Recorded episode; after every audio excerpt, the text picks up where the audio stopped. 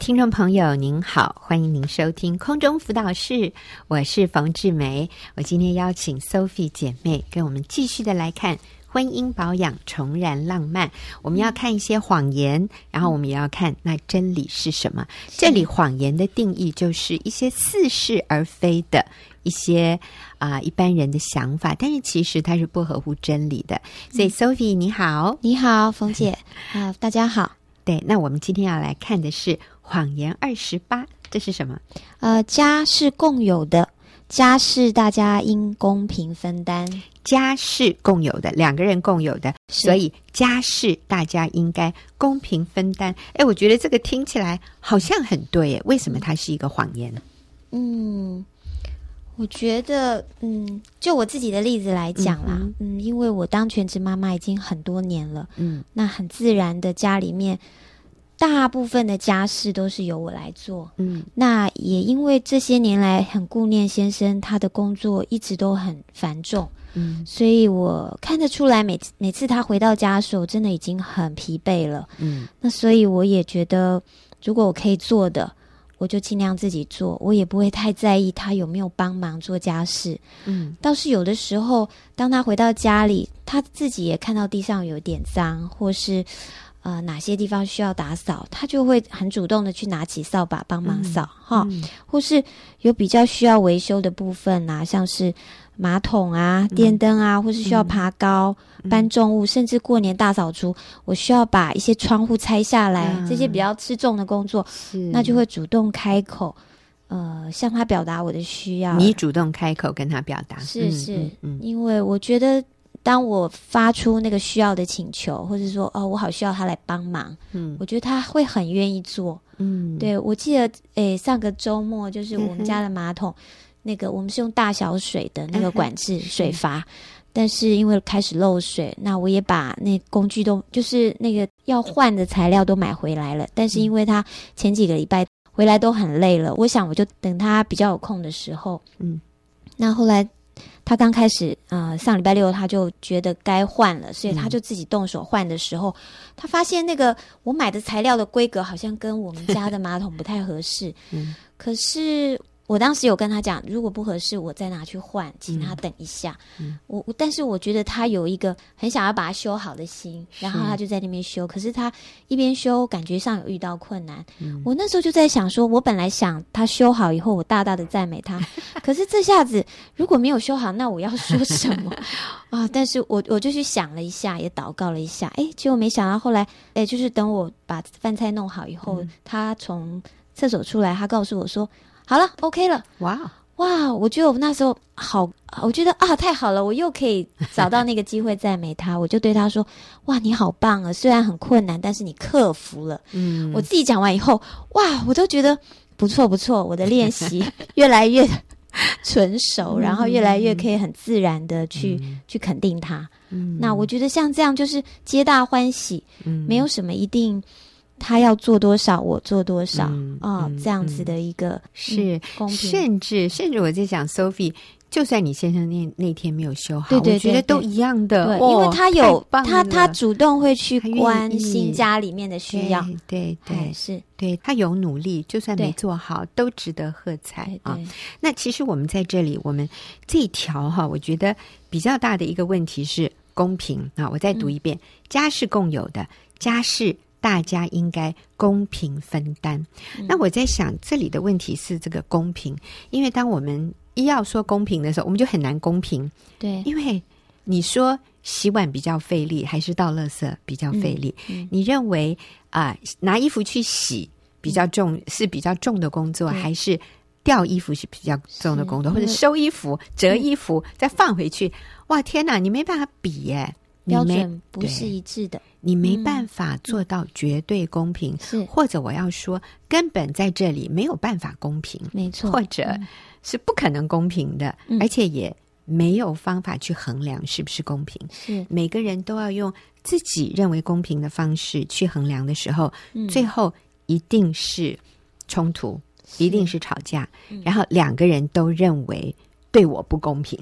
是你都得到好处，我没有得到好处，嗯、所以我们首先要把“公平”这两个字吼，要先挪开。是啊，家是啊，家是共有的，所以啊，家是彼此分担，我觉得这个是合理。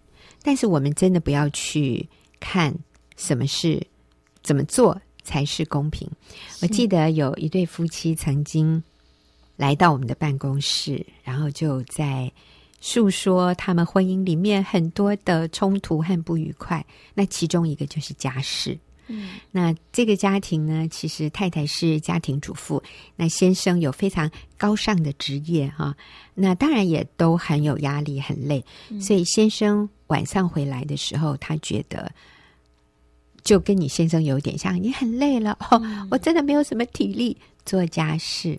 嗯，那其实呢，这一对夫妻呢，太太的学历跟先生是一样的，嗯，都是非常高学历的啊，太太愿意。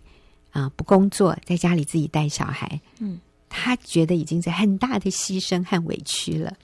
所以晚上先生回来的时候，他觉得现在应该轮到你了，嗯，啊，我们我了解，因为他们原来是同学啊，都是最高的学历的，嗯，啊，那我要每天在家里带这两个孩子，你可以在外面很风光，然后非常有成就感，都被别人捧。嗯，那晚上回来了，你来。你来尝尝我白天在家里的这样的感受，所以其实啊、呃，两个人心情都不好。嗯，那那这个时候先生就觉得太太要求太过分，所以后来讲到最后，他就说：“好啦，李哥、冯姐，你们的家事是怎么分的？”嗯，结果李哥就笑了，李哥说：“我们没有分。”他说：“什么？你们家没有分？谁该洗碗？谁该倒垃圾？谁该洗衣服？谁拖地板吗？”李哥说没有，他说，那你们家是怎么分的？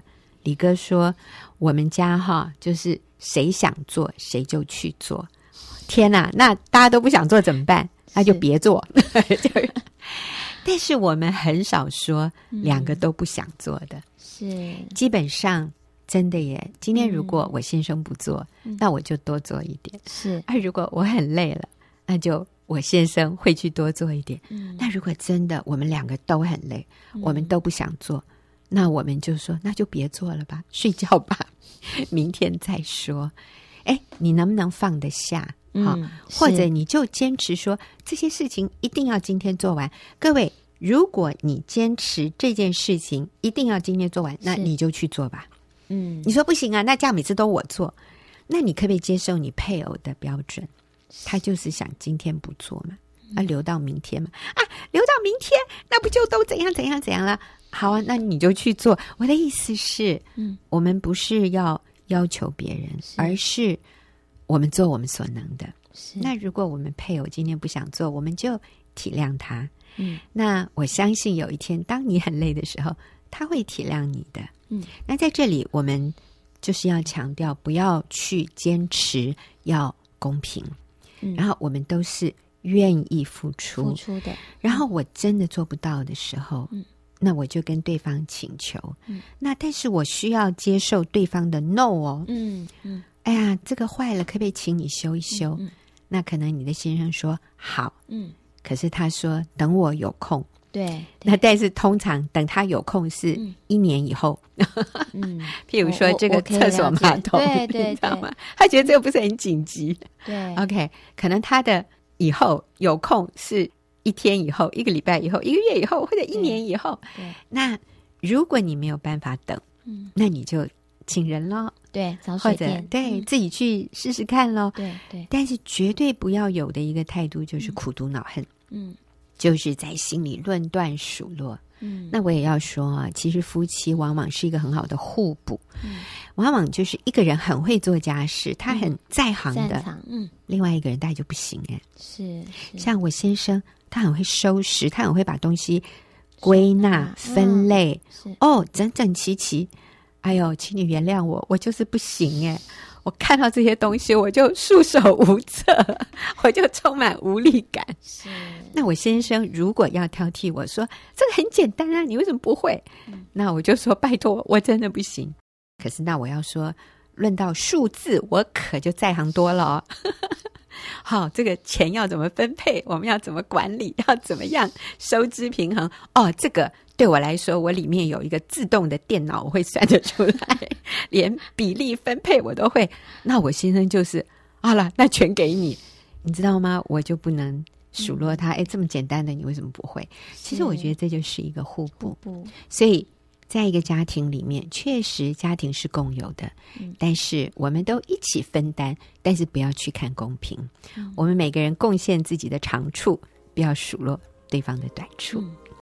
我们现在要看的是第二十九个谎言和真理。来，Sophie 告诉我们第二十九个是什么？好，我可以藏私房钱以备不时之需。我可以藏私房钱以备不时之需，这个是包括男人和女人。嗯、好，这有什么问题吗？有什么问题？我想就是彼此没有办法透明。哎，嗯，就是说虽然是小事。嗯，好像没有或者小钱，但是就就感觉夫妻之间如果有一些不透明的事情的话，嗯、其实会影响彼此的关系。嗯，其实私房钱的定义是什么？嗯、私房钱就是呃不给对方知道，嗯、然后偷偷收了一些钱。嗯、对啊，或者也包含就是你认为。你想保有自己的一点独立自主性，我不要让对方知道。对，对啊，对，或者我想花一笔钱，而我知道我的配偶是不会同意的，嗯，所以我就要背着他去存一笔钱，嗯、然后去花这个钱，可以擅自做主。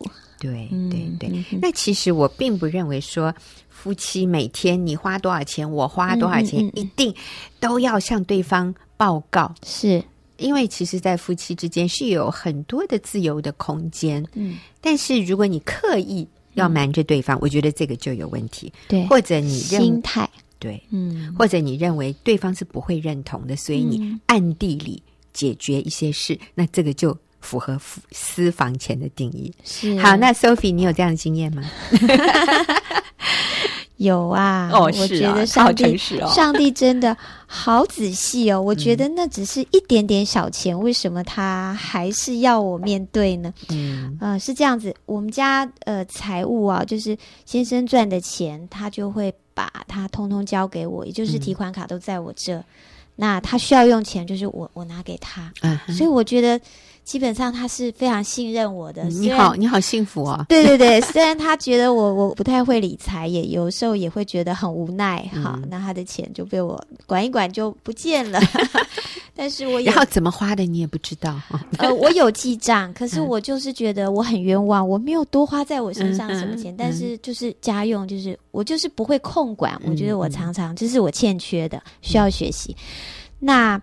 是这样子，最近我有一个邻居，他有一个念国中的呃女儿，嗯，然后他觉得他的英文呃有一点就是需要帮助，嗯，那我婚前呢、啊、有教过儿童英文，嗯，所以我就好举手之劳，嗯，跟他一起帮助他女儿，嗯，那他也做一点小小的回馈啦，因为我也跟他说我我已经很久没有教书了，我也不晓得多少钟点费，所以他就给我一些回馈，那我很自然的。就把这些小小的回馈呢，就收到另外一个地方。嗯，所谓另外一个地方，就是我想要把它藏私。然后，虽然我先生也知道我在做这件事情，但他详细数字他也不晓得。嗯，好，我就会对自己说，这些都是小小的钱，零头而已。嗯、然后几个月之后，发现他有一点累积了，我就有点高兴，嗯、觉得哎，我可以买一样什么东西，嗯，是我自己想要。喜欢的东西，嗯，但是就是看到这本小册子之后，我发现，哇，怎么上帝就是要我面对这个态度？嗯，我想是我的那个不想让他知道的那个那个点，嗯，嗯，上帝要我面对，嗯，所以我后来还是去告诉他说，嗯，跟他道歉，我有一个藏私，嗯，小小的藏私，嗯，结果他就问我说。嗯、呃，那是多少钱呢？当我告诉他钱数的时候，嗯、他说：“哦，原来是这样一点点的小钱啊，这么，少啊！”